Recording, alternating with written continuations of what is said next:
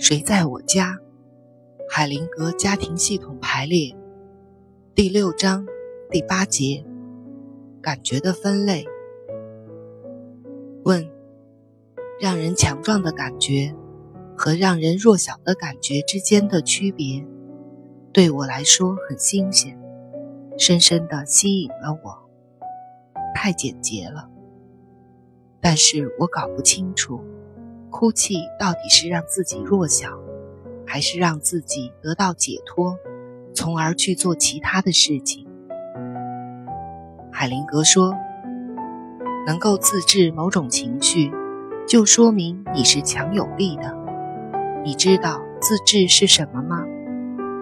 提问者回答：“自制就是紧紧地把握住。”海灵格说：“不完全对。”你知道不自制的意思，因此自制就是不要把裤子搞得一塌糊涂。它和把握住不完全相同，它含有能力和力量的性质。你看过我是怎样处理使人弱小的感觉的？你可以学会辨认它们。他们试图让人去做某一事情。好像那个人不能自己去完成一样。他们的存在是为了寻找不必行动的理由，是要保持问题的合理化。因此，只要当事人还纠缠在派生感觉中，治疗就常常不会有效。第三类感觉是我们从系统中得到的感觉，那就是。当事人觉得是自己的感觉，实际上却是另一个人的。一个人自己感觉到的，不是属于自己的感觉，而是其他某个人的感觉。这一点会让大多数人觉得奇怪。虽然看起来很奇怪，但在家庭排列治疗里，却发生了很多，而且常常很容易辨认。一旦你认出它，在其他类似的情况下，你就能看到它了。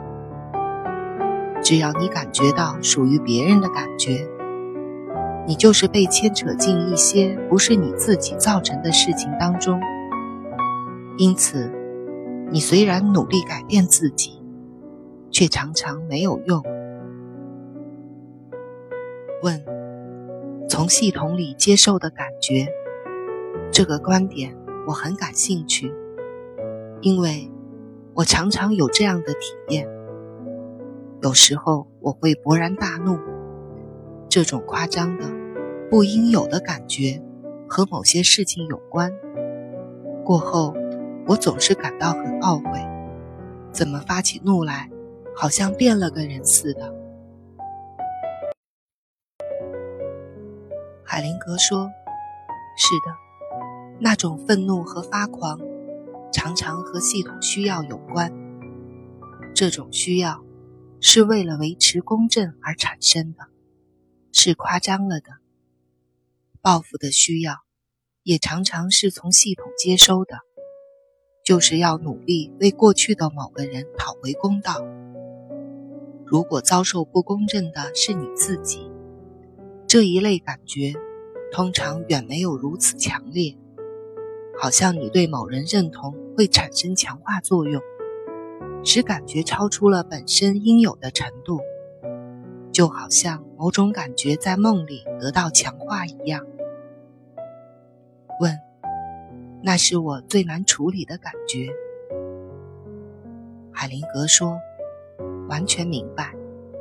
为了恰当的处理这一类感觉，你需要经历内心的进化过程。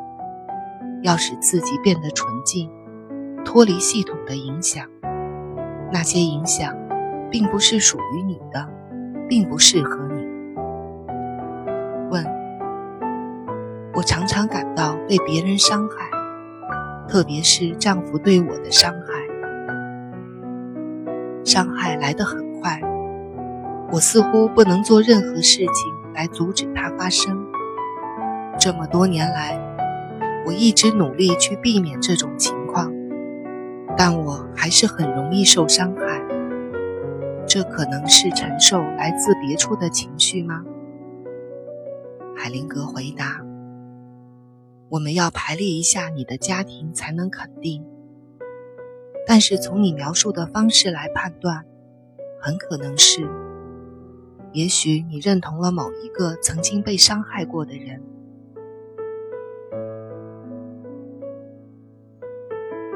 格继续说：“还有第四类感觉。”我称之为超然感觉。这些感觉有完全不同的品质，它们是不带情绪的感觉和感受，是纯粹的、浓缩的能量。勇敢、谦恭、接受世界本来面貌的意志、平静、忏悔、睿智和深沉的满足感，都是超然感觉的例子。也有超然的爱和超然侵犯。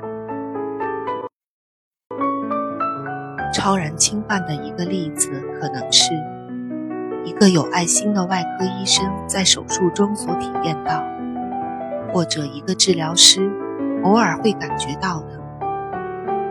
超然侵犯就是防止滥用所必须的纪律，是策略性的干预。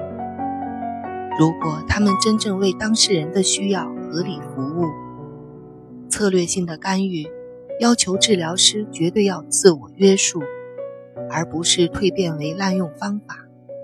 他们为此要花费巨大的精力。真诚的忏悔是一种超然的感觉。当忏悔是发自内心的时候，人们会集中精神。知道做什么适合自己，接着他们会立即做一些力所能及的、适当而有效的事情。人们打算做一些不符合自己意愿的事情时，会感觉到很糟糕，这也是超然的感觉。我们可以把它称为高层法则的良知。某些情况下。我们的团体受到破坏性事情的困扰时，它是唯一让我们不要跟着向前的东西。从内心深处都觉得合适的感觉，让我们的生活沿袭着我们从系统那里继承来的模式。这个模式影响着我们的行为、体验、信念和感知，但是。它不能成就我们实现自身的满足。另一方面，当超然良知觉醒发展的时候，就会形成一个真正的判断是不是适当的标准。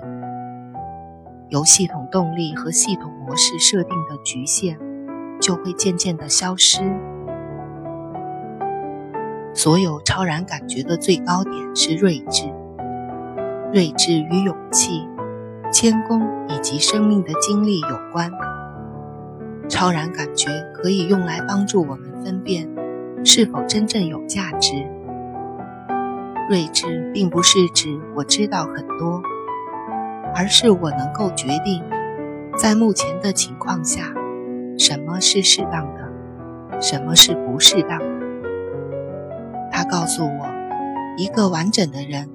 在每一种情况下需要做些什么？一个聪明的人不可能根据理论来推算采取的行动，而是要直接观察形势需要什么。